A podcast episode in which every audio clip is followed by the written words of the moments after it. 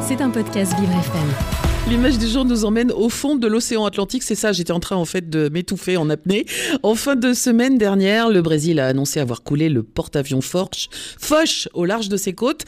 Un fiasco pour ce navire d'origine française qui cache une cacophonie diplomatique et surtout un désastre pour l'environnement, Jérémy. Oui, c'est un petit bout du patrimoine militaire français qui a sombré à plus de 5000 mètres de profondeur.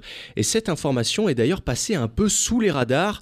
C'est rouillé et rempli de produits toxiques que le porte-avions Foch a fait ses adieux vendredi au large du Brésil en plein cœur de l'océan Atlantique, la fin d'une longue agonie pour ce bâtiment marin passé sous pavillon brésilien en 2000. La marine parle d'un naufrage planifié et contrôlé, mais à y regarder de plus près, la perte du Foch est un vrai désastre sur tous les points. Euh, construit à Saint-Nazaire à la fin des années 50, ce navire a été la vitrine de la marine française pendant 40 ans, mais n'étant pas assez entretenu et jugé trop vétuste, le Foch devient vite indésirable. L'année dernière, il aurait dû être démantelé en Turquie car le pays voulait récupérer les pièces et les revendre, mais le bateau a dû faire demi-tour face à la pression des militants écologistes locaux. Résultat, plus personne n'en veut, le bateau erre pendant de longs mois et la seule solution trouvée, eh bien, c'est de le couler.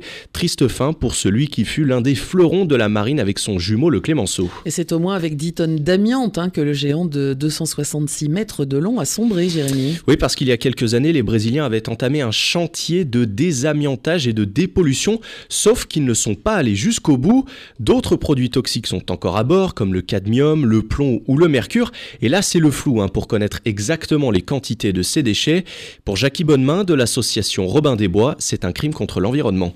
Première euh, catastrophe, euh, c'est que euh, il va y avoir une mortalité immédiate dans ces communautés de mollusques, de, crustacés, de, poissons qui seront ensuite pêchés par les Brésiliens.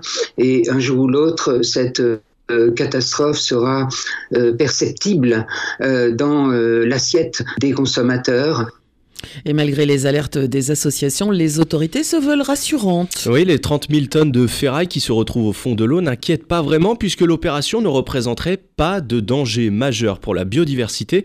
C'est en tout cas ce qu'explique le général Pellistrandi chez BFN TV il a été océanisé à plus de 3000 mètres de profondeur, c'est-à-dire largement supérieur par rapport au Titanic, par exemple. Et donc là où il est avec la pression, donc à plus de 3000 mètres, eh bien, le bâtiment, il va rester au fond de l'eau, il va euh, se décomposer petit à petit, ça va prendre des siècles, mais les risques de pollution sont extrêmement limités.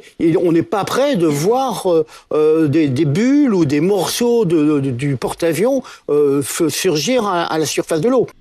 Euh, moi, je suis curieuse de savoir depuis quand les militaires sont spécialistes en biodiversité. Apparemment. En tout cas, euh, vraiment dangereux ou pas, il sera difficile d'avoir une vraie réponse. Hein. En tout cas, c'est une fin un peu triste, ne serait-ce que pour le patrimoine français, mais aussi parce qu'il y a ce sentiment que cette situation aurait pu être évitée. C'est donc une image du jour un peu camouflée, celle d'un fleuron de la marine française fauché qui ne pourra plus jamais naviguer.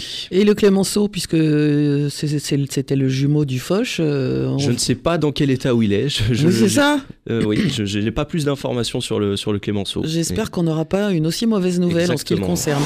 C'était un podcast Vivre FM. Si vous avez apprécié ce programme, n'hésitez pas à vous abonner.